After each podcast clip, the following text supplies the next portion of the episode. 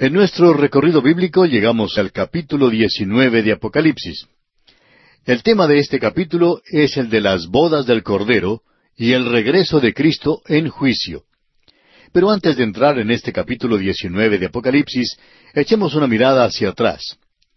El anticristo ha llegado al poder que ha establecido como dictador mundial con una plataforma de paz, prosperidad y fama.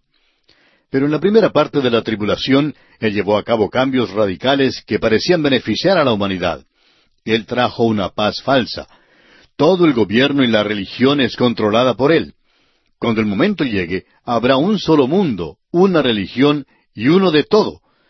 El mundo creerá que está entrando al milenio y que el mundo en realidad se está convirtiendo en una utopía.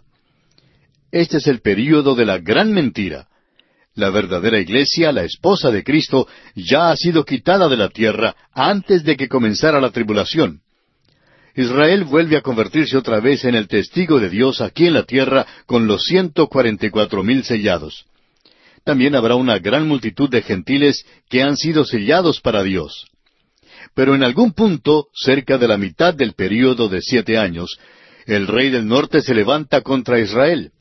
Y Dios juzgará a esa nación como lo hizo con Sodoma y Gomorra. Si usted quiere tener un cuadro completo de todo esto, puede leer lo que dice el capítulo 38 de Ezequiel. Se llevará a cabo de la misma manera. Y esto abre las exclusas o las compuertas de la aflicción. El anticristo comienza a actuar y el engaño, creemos nosotros, será evidente ahora para muchas personas. La humanidad agitada, bajo el control de Satanás, comienza a marchar. El mundo comienza a desintegrarse como una pera madura. El hombre de pecado, el anticristo, rompe su pacto con la nación de Israel. El Medio Oriente vemos que llega a ser el centro de la actividad mundial en este período. Babilonia ha llegado a ser la capital religiosa del mundo, y es en realidad Jerusalén que es llamada Babilonia en el capítulo uno de Isaías. Ahora la capital política es otra capital, como ya hemos visto. Amigo oyente, el anticristo comenzó en Roma y el falso profeta en Jerusalén. Cuando el anticristo llega al poder mundial, reedifica a Babilonia. Por tanto, podemos ver que la iglesia apóstata es destruida por el anticristo y los reyes de la tierra se mostraban serviles, sumisos a él. La antigua Babilonia sobre el río Éfrates llegó a ser el centro económico y político del mundo. Si unas cuantas naciones árabes pueden detener el curso de ese fluido tan precioso como es el petróleo, y al hacer eso obligar a que todo el mundo se ponga de rodillas en nuestro propio día, piense usted, amigo oyente, en lo que será cuando la antigua Babilonia en aquella misma tierra llegue a ser nuevamente el centro del mundo. La ciudad de Nueva York va a ser como un pueblito abandonado. No va a valer nada. Las grandes ciudades como digamos Los Ángeles o Río de Janeiro o Buenos Aires o Caracas no serán ya las ciudades grandes, sino un lugar donde moren los demonios. De paso, digamos que ya están comenzando a ir a estos lugares, según nos parece a nosotros. Londres y las otras ciudades del mundo llegarán a ser pueblitos con calles empantanadas, con nativos con sus pies embarrados. Los juicios de parte de Dios caerán de manera rápida y efectiva sobre un mundo blasfemo que ha rechazado a Dios. De un solo golpe, una cuarta parte de la población del mundo es destruida. Luego, una tercera parte es borrada. La naturaleza sufre, todo se seca, la hierba de la tierra, los árboles, los peces y el comercio marítimo. También se secan los ríos. Todo es destruido. El sol, la luna y las estrellas se ven conmovidas. Sobre la tierra se repite un desastre después de otro, pero el duro corazón del hombre aún quedará sin arrepentirse. Y él desafía y blasfema contra el Dios del cielo. Y los ejércitos marchan hacia Israel. Ruge la batalla por tres años y medio. No es una batalla de Armagedón, sino la guerra de Armagedón. Millones de hombres están marchando en aquella época sobre esta tierra, y están envueltos en ese conflicto, y allí son destruidos. La sangre llega hasta los frenos de los caballos de un metro de profundidad. Y esto no es una exageración. Y en medio de esta terrible arena caótica producida por el propio hombre y por la trama de Satanás, llega el Rey de Reyes y Señor de Señores. Sí, amigo oyente, el Rey viene a la tierra. Pero antes de que todo esto ocurra, Su iglesia tiene que ser sacada de aquí para estar con Él y regresar con Él a la tierra.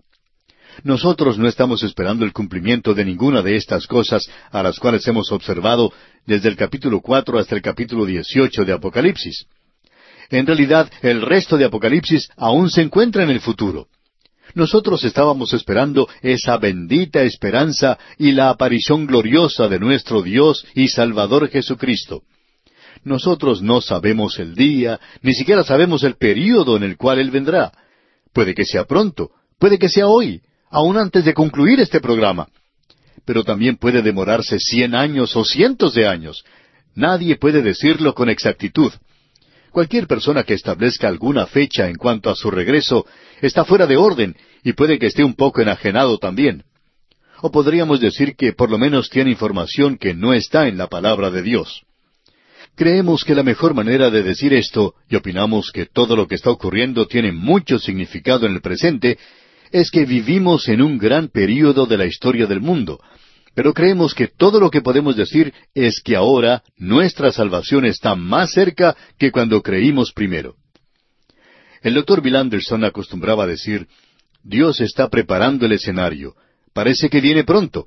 Y ya que es necesario mucha preparación para volver a colocar todo en posición si Él no viene hoy, si yo fuera el Señor, vendría y sacaría a la iglesia de este mundo para no tener que ponerla en esa posición nuevamente y pasar por toda esa molestia.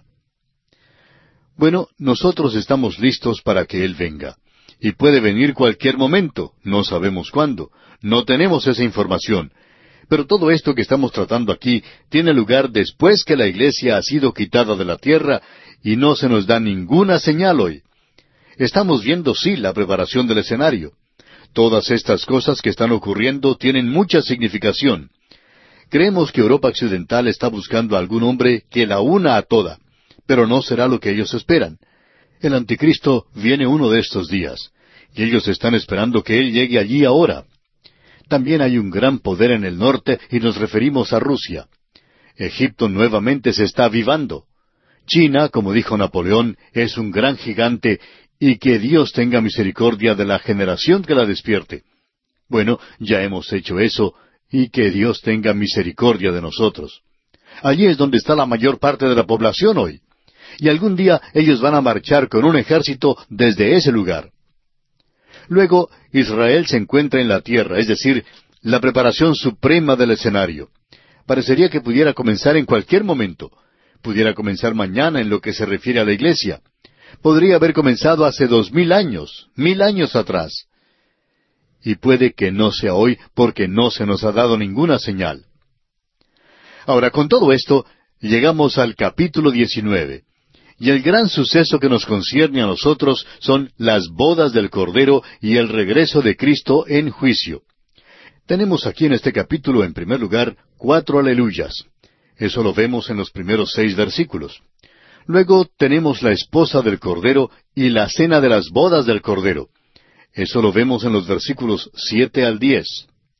Luego, en una tercera división, el regreso de Cristo como Rey de Reyes y Señor de Señores. Este es un capítulo muy emocionante, por cierto. Eso lo tenemos en los versículos once al dieciséis. Tenemos después la batalla de Armagedón. Y vamos a cambiar esto. En lugar de batalla, vamos a decir que será la guerra de Armagedón en los versículos diecisiete y dieciocho. Y luego todo el infierno se desata en los versículos 19 al 21. Hay muchas cosas en este capítulo, amigo oyente, y vamos ahora a dar la vuelta a la página en aquello que marca un cambio drástico en el tono de Apocalipsis. La destrucción de Babilonia, la capital del reino de la bestia, señala el fin de la gran tribulación. Lo sombrío ahora da paso al cántico. Se hace una transferencia de las tinieblas a la luz, de la negra oscuridad de la noche a la luz blanca, de los terribles días del juicio a los brillantes días de la bendición. Este capítulo señala una bifurcación muy notable, por cierto, en el libro de Apocalipsis, e introduce el mayor evento a esta tierra, la segunda venida de Cristo a la tierra para establecer su reino. Y este es el puente entre la gran tribulación y el milenio, el reino milenario que Él establecerá en la tierra. Ahora aquí se nos señala los grandes hechos y sucesos de significación. Y las dos cosas principales centrales son las bodas del Cordero y el regreso de Cristo a la tierra. Uno sigue al otro. Ahora este capítulo 19 de Apocalipsis comienza con Aleluya, y la apertura del infierno concluye este capítulo. Se mencionan dos grandes cenas, la cena de las bodas del Cordero y la fiesta caníbal de Carroña después de la batalla, la última parte de la guerra de Armagedón. Llegamos ahora a los cuatro aleluyas en los primeros seis versículos, y ahora vamos a cantar este coro de aleluya. Mejor que no me ponga a cantar yo mismo, porque si lo hiciera, amigo oyente, si comenzara a cantar el coro de aleluya en este instante, usted pensaría que ya hemos entrado al período de la gran tribulación. No vamos a poder cantarlo sino hasta cuando lleguemos a este punto que señala el capítulo 19. Y luego sí que lo podremos cantar muy bien. Bien, el versículo primero de este capítulo 19 de Apocalipsis dice, Después de esto oí una gran voz de gran multitud en el cielo que decía, Aleluya, salvación y honra y gloria y poder son del Señor Dios nuestro. Usted habrá notado, amigo oyente, cómo comenzó este versículo. Después de esto. Nuevamente tenemos esta expresión metatauta. Eso lo vimos cuando Juan nos presentó la división de este libro. Las cosas que serán después de estas cosas. ¿Después de cuáles cosas? después de la iglesia y comenzó allá con el capítulo cuatro y allí abrió con metatauta. Y hemos estado haciendo esto desde entonces. Y aquí tenemos una progresión cronológica y aquí tenemos una serie de eventos. ¿Qué es lo que ocurre después de la tribulación? Bueno, se nos informa en este capítulo la venida de Cristo a la tierra. Él es el único que puede darle punto final. Así es que lo que tenemos aquí nos lleva al fin de la gran tribulación y es el último suceso de ella. Juan nos dice aquí, después de esto oí una gran voz de gran multitud en el cielo. Algunos han sido agregados a los que teníamos en los capítulos cinco y siete. En esos capítulos teníamos a los ancianos, allí está la iglesia, y un número imposible de contar de ángeles, de inteligencias creadas, y todos adoran a Dios. Bueno, ha habido una gran multitud de los santos de la tribulación que se han agregado a este coro, y ahora ellos van a cantar, y aquí tenemos algo que es verdaderamente maravilloso. Eso es aleluya. Amigo oyente, esta es la primera vez que ocurre en el Nuevo Testamento, y ocurre cuatro veces en estos primeros seis versículos, y es la única vez que ocurre en el Nuevo Testamento. Amigo oyente, este asunto de los aleluyas ha sido reservado para la victoria final y es interesante notar que aleluya ocurre frecuentemente en el libro de los Salmos. Sencillamente quiere decir alabada Jehová. Se presenta en una sucesión frecuente en el Salmo 146 y también en el Salmo 150. El Salmo 150 es un poderoso crescendo de alabanza y creemos que esto es lo que ellos van a cantar. Aleluya. Y creemos que esta es una nota muy apropiada de alabanza en este momento aquí en Apocalipsis. La gran tribulación ya ha pasado. Cristo viene. La iglesia va a ser unida con Cristo en matrimonio. Aleluya, amigo oyente. Cantemos esto. Esto será mucho mejor que cualquier coro cantando el Mesías de Handel. El Salmo 104, versículo 35 dice, Sean consumidos de la tierra los pecadores y los impíos dejen de ser. ¿Qué es lo que quiere decir eso? Dice, bendice alma mía a Jehová. Aleluya. Aquí tenemos aleluya, porque Dios viene a juzgar y los impíos serán quitados de la tierra. Yo espero eso, y espero que usted también, amigo oyente. Aleluya es una voz expresiva de alabanza al tener lugar la última fase de la salvación. Esto es algo de lo cual habló el apóstol Pablo y creemos que sería bueno leerlo en esta ocasión. En su epístola a los Romanos, capítulo ocho, versículos dieciocho al veintitrés, dice pues tengo por cierto que las aflicciones del tiempo presente no son comparables con la gloria venidera que en nosotros ha de manifestarse. Porque el anhelo ardiente de la creación es el aguardar la manifestación de los hijos de Dios. Porque la creación fue sujetada a vanidad no por su propia voluntad, sino por causa del que la sujetó en esperanza, porque también la creación misma será libertada de la esclavitud de corrupción a la libertad gloriosa de los hijos de Dios. porque sabemos que toda la creación gime a una, y a una está con dolores de parto hasta ahora. Y no solo ella, sino que también nosotros mismos, que tenemos las primicias del Espíritu, nosotros también gemimos dentro de nosotros mismos, esperando la adopción, la redención de nuestro cuerpo. Amigo oyente, es un gran día el que se acerca.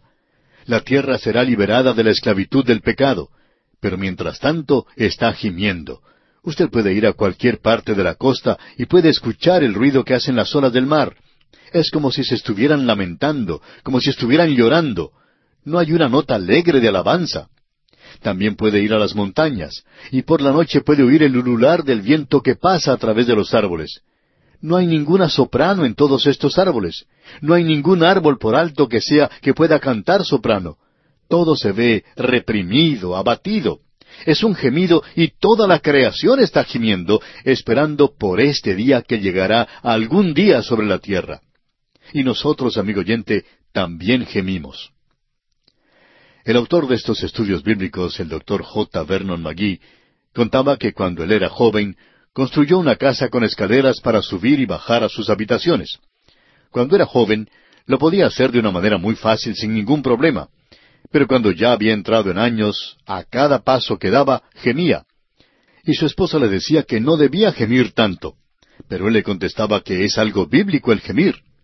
Nosotros también gemimos dentro de nosotros mismos. Así dice la Escritura. Pero un día, amigo oyente, ya no habrá más gemido, sino el canto de aleluya. De esto es que nos habla este pasaje de las Escrituras aquí, amigo oyente. Bien, llegamos ahora a los otros tres aleluyas. Esta es, sin lugar a dudas, una de las secciones más emocionantes de la palabra de Dios y no es nada misterioso ni extraño. Es algo que tiene sentido cuando lo observamos de la manera en que Dios Regresamos al capítulo 19, versículo 2, y estamos en un capítulo realmente maravilloso donde podemos ver una boda. Vamos a un casamiento, digamos de paso, a las bodas del Cordero con la iglesia y también a la cena de las bodas del Cordero. Luego vamos a ver la segunda venida de Cristo a la tierra. Pero antes de hacer todo esto vamos a tener que cantar el coro Aleluya. Solamente tuvimos un Aleluya en nuestra oportunidad anterior, pero aquí en los versículos dos al cuatro tenemos dos. Leamos. Porque sus juicios son verdaderos y justos, pues ha juzgado a la gran ramera que ha corrompido a la tierra con su fornicación, y ha vengado la sangre de sus siervos de la mano de ella. Otra vez dijeron, Aleluya. Y el humo de ella sube por los siglos de los siglos. Y los veinticuatro ancianos y los cuatro seres vivientes se postraron en tierra y adoraron a Dios, que estaba sentado en el trono, y decían, Amén, Aleluya. Ahora hemos visto aquí el segundo y tercer Aleluya. Es interesante notar que en medio de todos estos juicios y a la conclusión de ellos, aquellos que están en el cielo y que tienen un conocimiento más perfecto del que usted y yo tenemos, ellos pueden decir que los juicios de Dios son verdaderos y justos. Son juicios justos. Ahora, si usted no cree que lo que Dios está haciendo es justo, es porque usted, amigo oyente, está equivocado, no Dios. Y su forma de pensar es incompleta, como lo es la mía también. Pero Dios es justo, y Él actuó de manera justa cuando juzgó a la gran ramera. Esto es interesante porque cuando leemos en cuanto a este juicio, fueron los reyes de la tierra y el anticristo los que destruyeron esta iglesia apóstata, esa iglesia que fue a la gran tribulación. Ahora aquí se nos dice que Dios fue quien la juzgó. Amigo oyente, Dios utiliza instrumentos, y Él hasta puede utilizar al diablo mismo para lograr su propósito. Eso es lo que tenemos aquí esa iglesia debía ser destruida, y fue destruida porque era culpable de hacer mártires, porque ella había dado muerte a muchos de ellos. Ahora, basándonos en eso, encontramos aquí que se mencionan los veinticuatro ancianos. Esta es la iglesia, por tanto, debemos recordar que esto es antes de las bodas. Y este es el cuadro de la iglesia en el cielo. Y la iglesia en el cielo está cantando aleluya. ¿Por qué? Ya lo han hecho dos veces aquí están cantando este coro aleluya. Mientras el impostor de la verdadera iglesia, esa gran ramera, esté en la tierra, la boda del Cordero no puede tener lugar. Primero es necesario librarse de la antiiglesia, y eso abre el camino para las bodas del Cordero. Creemos que la boda del Cordero tiene lugar en el cielo, alrededor de la mitad de la gran tribulación que está sucediendo en la tierra. Ahora vemos aquí que dice, y ha vengado la sangre de sus siervos de la mano de ella. Usted se da cuenta que a los creyentes se les prohíbe vengarse por sí mismos, aunque muchos de nosotros tratamos de tomar las cosas en nuestras propias manos. Pero en el momento en que lo hacemos, olvidamos nuestro andar por fe, porque se nos ha dicho allá en la epístola a los Romanos capítulo 12 versículo 19, No os venguéis vosotros mismos, amados míos, sino dejad lugar a la ira de Dios, porque escrito está, Mía es la venganza, yo pagaré, dice el Señor. Dios se hará cargo de eso por usted, amigo oyente. Si usted ha sido insultado, y a muchos de nosotros nos ha sucedido esto, queremos golpear en respuesta a eso. Y es natural, ese es el viejo hombre natural. Pero lo interesante es que nosotros debemos poner esto en las manos de Dios. Él no quiere que ninguno se salga con la suya. La venganza es de Él. Él es quien trae juicio sobre este sistema apóstata. Ahora los veinticuatro ancianos cantan Aleluya por primera vez. Esta es la última vez que aparecen los ancianos porque la próxima vez veremos a la iglesia. Ya no es representada más. Ella está allí como la esposa de Cristo para unirse a Él. Ya veremos esto. Ahora en los versículos cinco y seis de este capítulo diecinueve de Apocalipsis cantamos nuestro último aleluya. Leamos. Y salió del trono una voz que decía, Alabad a nuestro Dios todos sus siervos y los que le teméis, así pequeños como grandes. Y oí como la voz de una gran multitud, como el estruendo de muchas aguas, y como la voz de grandes truenos que decía, Aleluya, porque el Señor nuestro Dios Todopoderoso reina. Cuando Él reine, entonces habrá oportunidad de cantar Aleluya. El llamado para alabar a Dios sale directamente desde el trono, porque el Señor Jesucristo está preparándose para tomar control del mundo. Esto es verdaderamente un coro aleluya. Creemos que este es el himno triunfal más profundo que hemos tenido hasta ahora en toda la palabra de Dios. Nos lleva hacia ese pacto que Dios hizo con David, Dios le dijo a David que él iba a levantar a uno y colocarlo sobre el trono, quien gobernaría el mundo. Y hasta que él viniera, habría guerras y rumores de guerras, y cuando él viniera, entonces iba a juzgar. En el Evangelio según San Lucas capítulo uno versículos treinta y dos y treinta y tres leemos Este será grande y será llamado Hijo del Altísimo, y el Señor Dios le dará el trono de David su padre, y reinará sobre la casa de Jacob para siempre, y su reino no tendrá fin. Ahora Él va a venir, pero antes de que Él venga tendrá lugar una boda, y vamos allí porque vamos a ser parte de ella. Los versículos siete y ocho ahora de este capítulo diecinueve de Apocalipsis dicen, Gocémonos y alegrémonos y démosle gloria, porque han llegado las bodas del Cordero y su esposa se ha preparado. Y a ella se le ha concedido que se vista de lino fino, limpio y resplandeciente, porque el lino fino es las acciones justas de los santos. Creemos que esta es una de las más emocionantes experiencias de la Iglesia y también que los creyentes tendrán. La Iglesia es representada ahora por los creyentes desde el día de Pentecostés hasta el rapto y es presentada como una esposa a Cristo en matrimonio. El matrimonio, la boda, tiene lugar en el cielo. Esa es una escena celestial. Esa es la razón por la cual el apóstol Pablo enfatizó el matrimonio de los creyentes en la tierra. De paso, digamos que cuando el apóstol Pablo habla en el capítulo cinco de su epístola a los Efesios, versículo dieciocho, en cuanto al esposo y la esposa y todas las relaciones, está hablando en cuanto a aquellos que están llenos del Espíritu. Es decir, que Él está diciendo, sed llenos del Espíritu, y estas son las cosas que saldrán de allí. Usted no puede tener un hogar cristiano sin tener un esposo o una esposa llenos del Espíritu. Hablando honradamente, amigo oyente, no creemos que usted pueda tener un verdadero hogar cristiano y saber lo que es el verdadero amor hasta que los dos sean creyentes. Escuche lo que nos dice el apóstol Pablo en su epístola a los Efesios, en este capítulo cinco que mencionamos, versículos veinticinco al veintisiete. Maridos, amad a vuestras mujeres, así como Cristo amó a la iglesia y se entregó a sí mismo por ella para santificarla, habiéndola purificado en el lavamiento del agua por la palabra, a fin de presentársela a sí mismo una iglesia gloriosa, que no tuviese mancha ni arruga ni cosa semejante, sino que fuese santa y sin mancha. Ese es el cuadro de la relación de Cristo con la iglesia. El día de hoy estamos viviendo en una época de nueva moralidad. Quizá a veces parezcamos ser un poco chapados a la antigua, pero, amigo oyente, hoy tenemos una avalancha del sexo, y esta generación de hoy sabe mucho en cuanto al sexo.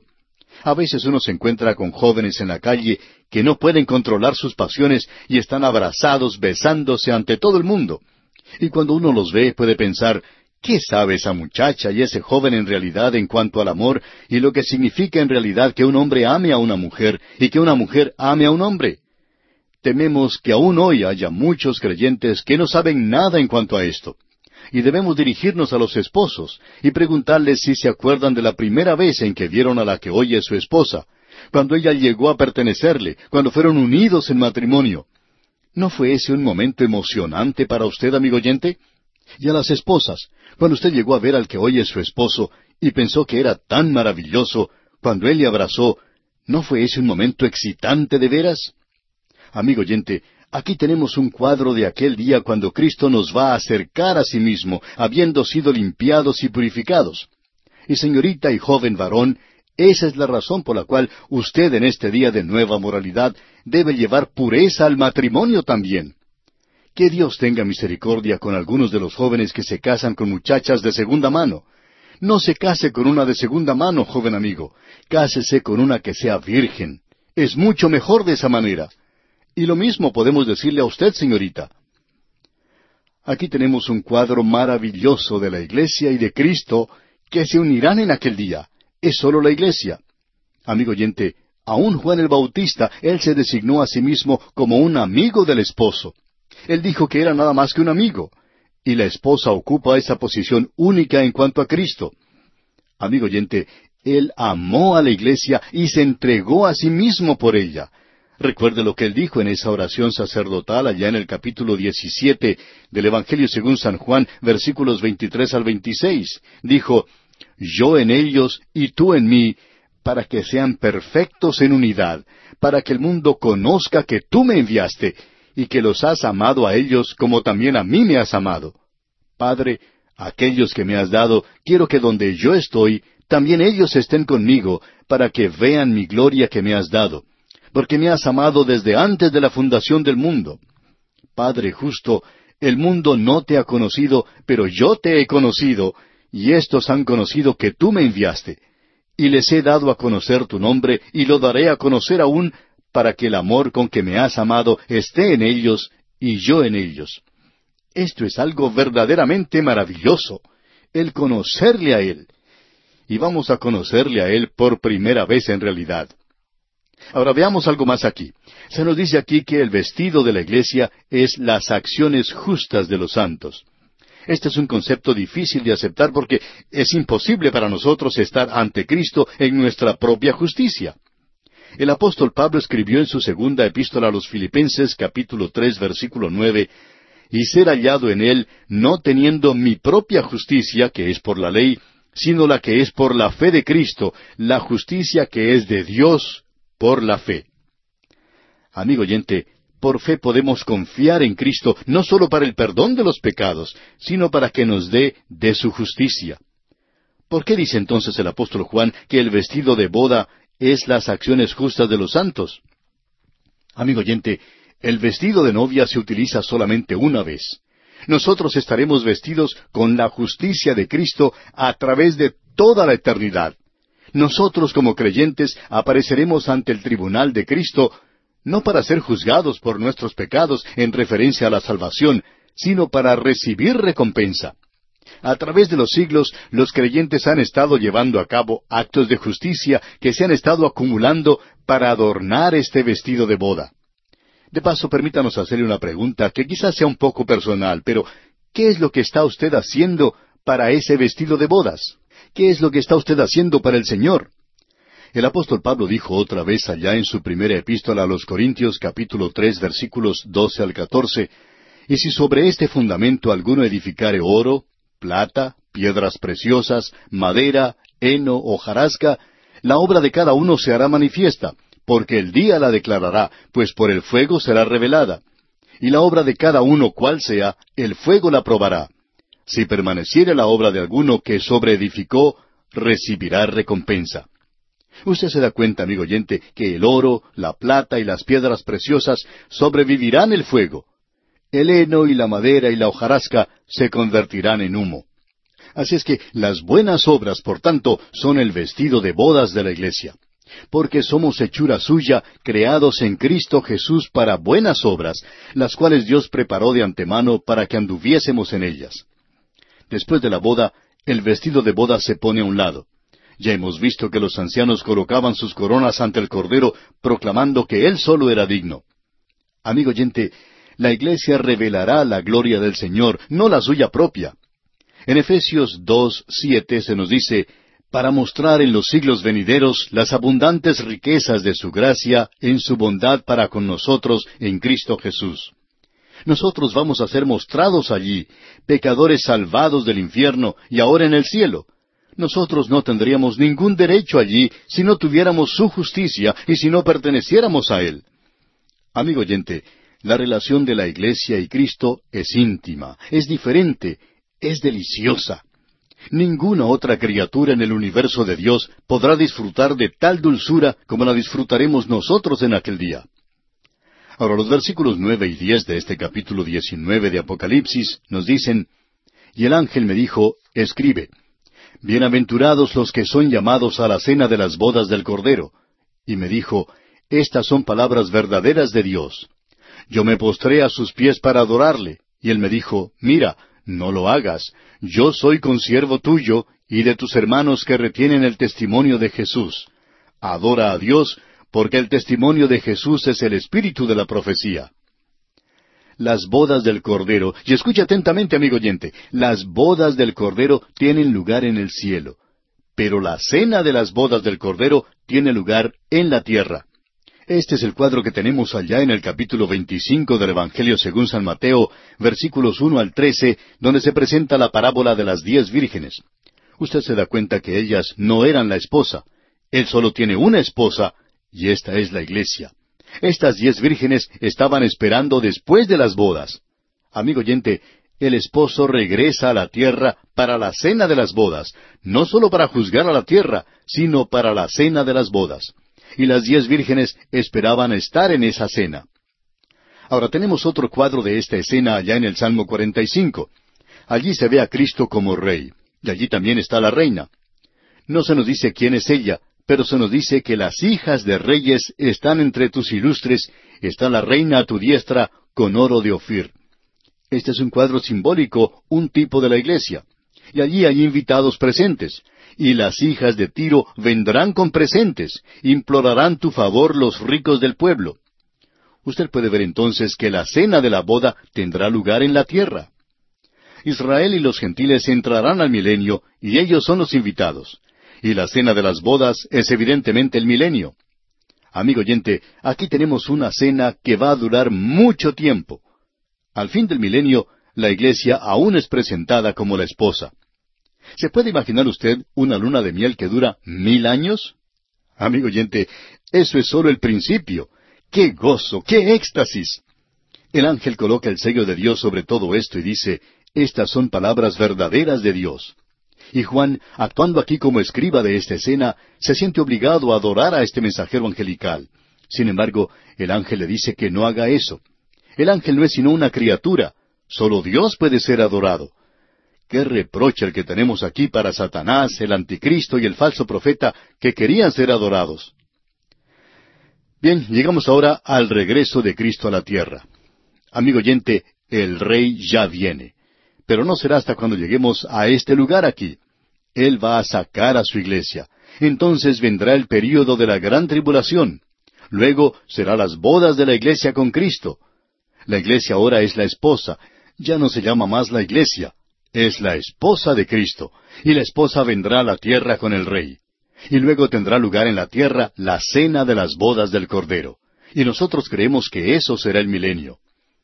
¡Qué cena! ¡Qué luna de miel! ¡Qué día glorioso nos espera!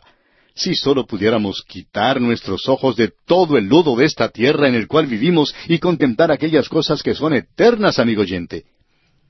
Aquí tenemos ahora el regreso de Cristo como el Rey de Reyes y Señor de Señores. ¿Qué escena más emocionante es esta? Leamos los versículos once y doce del capítulo diecinueve de Apocalipsis. Entonces vi el cielo abierto, y he aquí un caballo blanco, y el que lo montaba se llamaba fiel y verdadero, y con justicia juzga y pelea. Sus ojos eran como llama de fuego, y había en su cabeza muchas diademas, y tenía un nombre escrito que ninguno conocía sino él mismo. Solamente con leer este pasaje nos hace poner la carne de gallina, como se dice. ¿Qué escena más emocionante es esta? El rey viene, pero él viene en este momento después de haber tenido lugar todos estos hechos que hemos estado observando. Este es el evento supremo hacia el cual se están dirigiendo todas las cosas de este mundo. Y el contraste con su primera venida es algo realmente destacado. Vamos a comenzar nuestra lectura en el capítulo 19, versículos 11 y 12, que nos dicen, Entonces vi el cielo abierto, y he aquí un caballo blanco, y el que lo montaba se llamaba fiel y verdadero, y con justicia juzga y pelea. Sus ojos eran como llama de fuego, y había en su cabeza muchas diademas, y tenía un nombre escrito que ninguno conocía, sino él mismo. Es bueno comprender dónde ubicar esto. Este es el regreso de Cristo a la tierra. ¡Qué suceso más emocionante, amigo oyente! Este es el clímax, ya que hasta ahora hemos tenido en este libro la historia de la iglesia, desde el día de Pentecostés hasta el momento en que la iglesia fue arrebatada. A partir del capítulo cuatro y hasta el capítulo dieciocho nos encontramos en medio del período de la gran tribulación, un período verdaderamente terrible. Y ese período llega a su fin con la venida de Cristo a la tierra a establecer su reino. En el pasado ha existido una idea muy ingenua en relación al futuro. Uno de estos días el Señor Jesús va a venir. Todos los muertos resucitarán. Los salvados estarán en un lado, mientras que los perdidos estarán del otro lado. Y luego Él hace esta división. De un lado es el cielo, mientras que el otro lado es el infierno eterno. Amigo oyente, esa es una idea muy ingenua. Uno no puede leer la palabra de Dios sin estar consciente del hecho de que Él tiene un plan y propósito y programa para esta tierra que está siguiendo y lo está siguiendo de manera muy clara y categórica. Debemos volver a decir que este es ese momento de clímax hacia el cual todas las cosas se están dirigiendo. Y el contraste con su primera venida es algo estupendo, es absolutamente extraordinario. Amigo oyente, cuando Él vino por primera vez, Él vino, como lo expresa George MacDonald, estaban esperando a un rey para que los elevara, y él vino como un bebé. Así es como entró al mundo. Él era manso y humilde, Él era el Salvador, Él murió por los pecadores. Ahora Él viene en su gran gloria. ¡Qué manifestación! Él viene a dominar la injusticia, y esta es la manifestación final de la ira de Dios sobre los pecadores en el mundo. La rebelión de Satanás y los demonios y de la humanidad es detenida ahora y es juzgada. Él domina toda la injusticia antes de establecer su reino en justicia. El cielo se abre en Apocalipsis capítulo cuatro versículo uno para permitir que Juan, como representante de la iglesia, entre al cielo donde él ve a los ancianos, es decir, a la iglesia que ya está allí. Y aquí el cielo se abre para que salga Cristo. El caballo blanco sobre el cual está montando es un animal de guerra. Cuando Jesús estuvo en la tierra, él entró a Jerusalén montado en un pollino, y ese era el animal de los reyes, pero siempre demostraba paz y no guerra. Ahora él viene montado en un caballo blanco, lo que habla de guerra. A él se le llama aquí fiel, porque él ha venido a llevar a cabo este largo programa de Dios y todo aquello que ya había sido predicho. El burlador decía, ¿dónde está la señal de su venida? Aquí está la señal. Él está aquí. Él es fiel. Él es el único en el cual usted y yo, amigo oyente, podemos confiar y en el cual podemos descansar. También se le llama aquí verdadero. Intrínsecamente, Él es verdadero. Él dice, yo soy la verdad. Él no es uno que dice la verdad. Él es eso. Él es la verdad. Él es quien establece las normas de la verdad. Él es la vara que mide la verdad. Él hoy es la verdad. Ah, el poder creer eso hoy cuando todo es propaganda, cuando todo es calumnia y difamación. Y aquí vemos que Él ha venido a juzgar y a pelear. Luego dice que sus ojos eran como llama de fuego. Esto es porque Él ha venido a juzgar esta tierra y a dominar la injusticia. Y dice, y había en su cabeza muchas diademas. Esto dice que Él será el único gobernante de esta tierra. Y su gobierno va a ser una dictadura, de eso puede estar seguro, amigo oyente. Si usted no ama a Jesús y Él no es su Salvador, y usted pasa a través de este período, queremos decirle, amigo oyente, que va a ser ese período el más incómodo al que usted haya podido entrar, porque Él es un dictador. Él va a gobernar esta tierra. El gallo no va a cantar, ni el hombre va a poder actuar sin tener su permiso. Él es el Rey de Reyes y el Señor de Señores. ¿Cuál es ese nombre que se menciona en el versículo 12? Dice, tenía un nombre escrito que ninguno conocía sino él mismo. Bueno, a él se le dan cuatro nombres, los cuales corresponden con el Evangelio. En primer lugar, es llamado el Rey de Reyes. Esto corresponde al Evangelio según San Mateo. Mateo lo presenta a él como un rey. Luego, él es llamado fiel y verdadero. El Evangelio de Marcos lo presenta a él como el siervo de Dios, y lo importante en cuanto a un siervo no es su afabilidad o cordialidad, sino si se puede confiar en él, si se le puede tener confianza. Esas son las dos cosas que son importantes. Luego, él es llamado la palabra de Dios. Y eso sucede en el Evangelio según San Juan, donde a él se le llama así. En el principio era el verbo, y aquel verbo fue hecho carne. ¿Cuál es este nombre que ninguno conoce? Bueno, nosotros tenemos una sugerencia. Corresponde a lo que dice el Evangelio de Lucas. En ese Evangelio, Él es presentado como Jesús, el Hijo del Hombre. Y este es el nombre que tenemos aquí, Jesús. En el día de hoy existe demasiada familiaridad con ese nombre, se lo utiliza para jurar y para blasfemar, y por aquellos que están tratando de familiarizarse y volverse confianzudos con él. Pero este es un nombre que usted y yo vamos a tener que probar a través de la eternidad. Él es Jesús, el Hijo del Hombre. ¿Conoce usted verdaderamente a Jesús, amigo oyente? Bueno, nadie conoce al Hijo sino el Padre. Y aquí cuando Él viene, tiene un nombre que nadie conoce sino Él mismo. Esa es la razón por la cual el apóstol Pablo podía decir, no al principio de su ministerio, sino al fin de su ministerio, antes de ser ejecutado, el apóstol dice en su epístola a los filipenses, a fin de conocerle y el poder de su resurrección. Nadie conoce al Hijo sino el Padre. Creemos que esta será una de las razones que van a hacer del cielo un cielo, el llegar a conocer a Jesucristo. Cuán maravilloso va a ser el conocerle, amigo oyente. Vamos a necesitar de toda la eternidad para llegar a conocerle verdaderamente. Es tan maravilloso. Hay muchas personas, amigo oyente, que cuando uno llega a conocerlas bien, ya no son tan atractivas como nos parecían, ¿verdad? Pero mientras uno conoce más a Jesús, más atractivo y emocionante es. Él dice allá en el Evangelio según San Juan, capítulo 14, versículo 7, Si me conocieseis, también a mi Padre conoceríais, y desde ahora le conocéis y le habéis visto. Y luego en el capítulo catorce del mismo Evangelio según San Juan, versículo nueve dice, Jesús le dijo, ¿Tanto tiempo hace que estoy con vosotros y no me has conocido, Felipe? El que me ha visto a mí, ha visto al Padre. ¿Cómo pues dices tú, muéstranos al Padre? Y luego, en esta oración intercesora que él pronunció en el capítulo diecisiete del mismo Evangelio de Juan, en el versículo tres leemos, Y esta es la vida eterna, que te conozcan a ti, el único Dios verdadero. Bueno, ya hemos comenzado en la escuela. Cuando usted viene a Él y le encuentra, Él es su Salvador y amigo.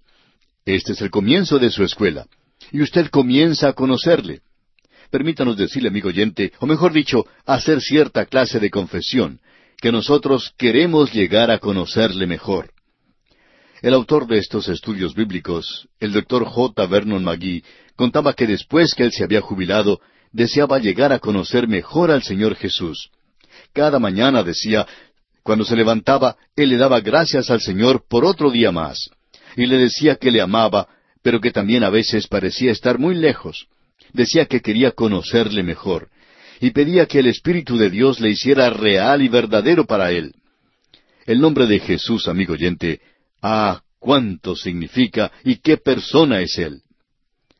Y aquí tenemos algo más que no vamos a poder desarrollar porque no tenemos tiempo, pero sugerimos que nos vamos a conocer los unos a los otros entonces.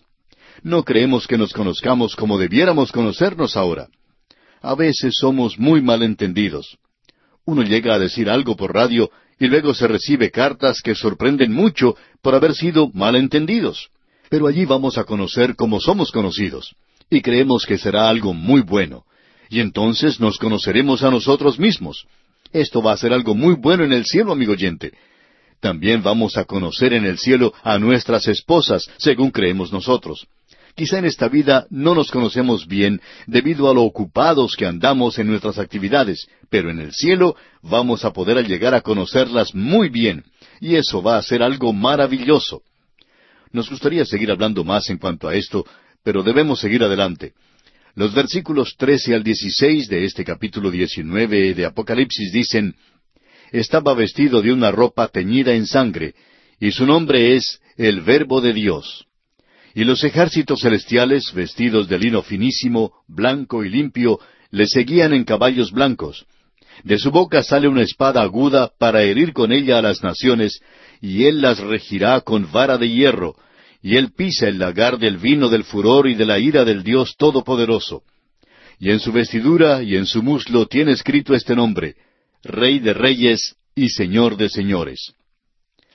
El versículo trece comienza diciendo, estaba vestido de una ropa teñida en sangre. Y también en el versículo quince leemos, Él pisa el lagar del vino del furor y de la ira del Dios Todopoderoso. Eso nos hace regresar al libro de Isaías. Usted recuerda que en el capítulo 63, los primeros tres versículos de ese capítulo allá en Isaías nos dicen, ¿Quién es este que viene de Dom, de Bosra, con vestidos rojos? Este hermoso en su vestido, que marcha en la grandeza de su poder? Yo, el que hablo en justicia, grande para salvar. ¿Por qué es rojo tu vestido, y tus ropas como del que ha pisado en lagar? He pisado yo solo el lagar, y de los pueblos nadie había conmigo los pisé con mi ira y los hollé con mi furor, y su sangre salpicó mis vestidos y manché todas mis ropas. Eso se refiere a la segunda venida, no a la primera venida de Cristo. Y luego se nos dice que Él regirá con vara de hierro. Eso nos hace recordar lo que dice allá el Salmo 2. Y Él llegará a ser, como ya hemos dicho, un verdadero dictador mundial. Él es aquel de quien Dios dice, Pero yo he puesto mi rey sobre Sión, mi santo monte, yo publicaré el decreto, Jehová me ha dicho, mi hijo eres tú, yo te engendré hoy. Pídeme y te daré por herencia las naciones y como posesión tuya los confines de la tierra. ¿Cómo llegará a obtenerlas? Él no obtuvo eso en su primera venida. Los quebrantarás con vara de hierro, como vasija de alfarero los desmenuzarás. De eso es que nos está hablando Juan aquí en Apocalipsis. Él viene a esta tierra. El furor de su ira en su segunda venida es un gran contraste a su mansedumbre en su primera venida. Sin embargo, ambas cosas revelan la ira del Cordero. Luego leemos aquí los ejércitos celestiales, y estos son evidentemente legiones de ángeles que obedecen sus órdenes. Llegamos ahora al fin de la guerra de Armagedón. Esta es la batalla final. Leamos los versículos 17 y 18 de este capítulo 19 de Apocalipsis y vi a un ángel que estaba en pie en el sol, y clamó a gran voz, diciendo a todas las aves que vuelan en medio del cielo, Venid y congregaos a la gran cena de Dios, para que comáis carnes de reyes y de capitanes, y carnes de fuertes, carnes de caballos y de sus jinetes, y carnes de todos, libres y esclavos, pequeños y grandes. Si hay un pasaje en las Escrituras que sea repugnante a la lectura, aquí lo tenemos usted puede notar que Dios lo incluye al fin de su palabra, para recordarnos de lo repugnante y nauseabundo que son para Él las obras de la carne. Los hombres que viven en la carne verán su carne destruida. Y esta es una invitación al fin de la batalla de Armagedón a las aves que comen carroña a que vayan a esta gran cena, a este banquete en la tierra, donde van a poder comer de lo mejor de la carne.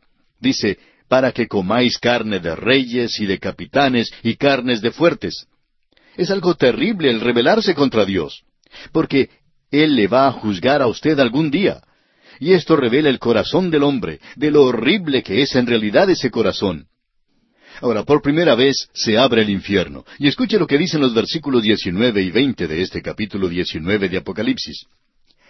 Y vi a la bestia, a los reyes de la tierra y a sus ejércitos, reunidos para guerrear contra el que montaba el caballo y contra su ejército. Y la bestia fue apresada, y con ella el falso profeta que había hecho delante de ella las señales con las cuales había engañado a los que recibieron la marca de la bestia y habían adorado su imagen.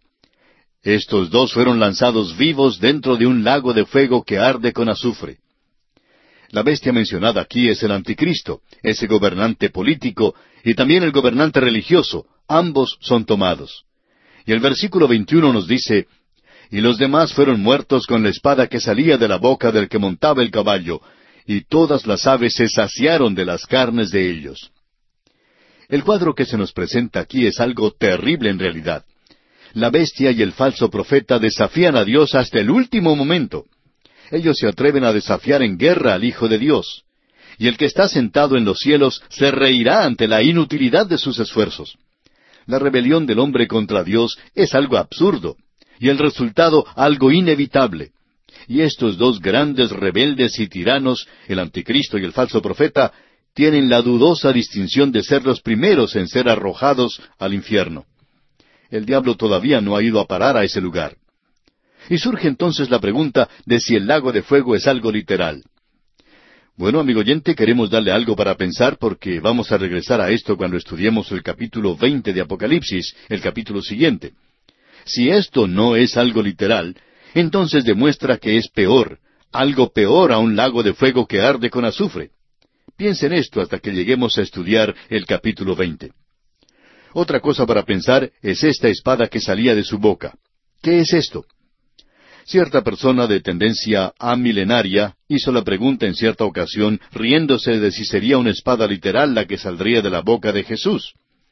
Bueno, sería eso si no se hubiera presentado claramente en la palabra de Dios lo que eso es.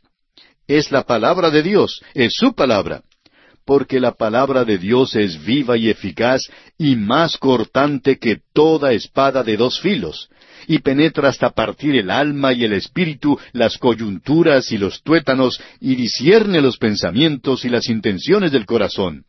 Y el apóstol Pablo dice en su epístola a los Efesios capítulo seis versículo diecisiete, y tomad el yelmo de la salvación y la espada del espíritu, que es la palabra de Dios. El profeta Isaías en el capítulo once, versículo cuatro de su libro nos dice, sino que juzgará con justicia a los pobres y arguirá con equidad por los mansos de la tierra, y herirá la tierra con la vara de su boca, y con el espíritu de sus labios matará al impío. Usted puede notar claramente que esta es la palabra de Dios, y fue la palabra de Dios la que creó este universo. Es la palabra de Dios la que le salvará. El apóstol Pedro en su primera epístola capítulo uno versículo veintitrés dice, siendo renacidos no de simiente corruptible, sino de incorruptible, por la palabra de Dios que vive y permanece para siempre.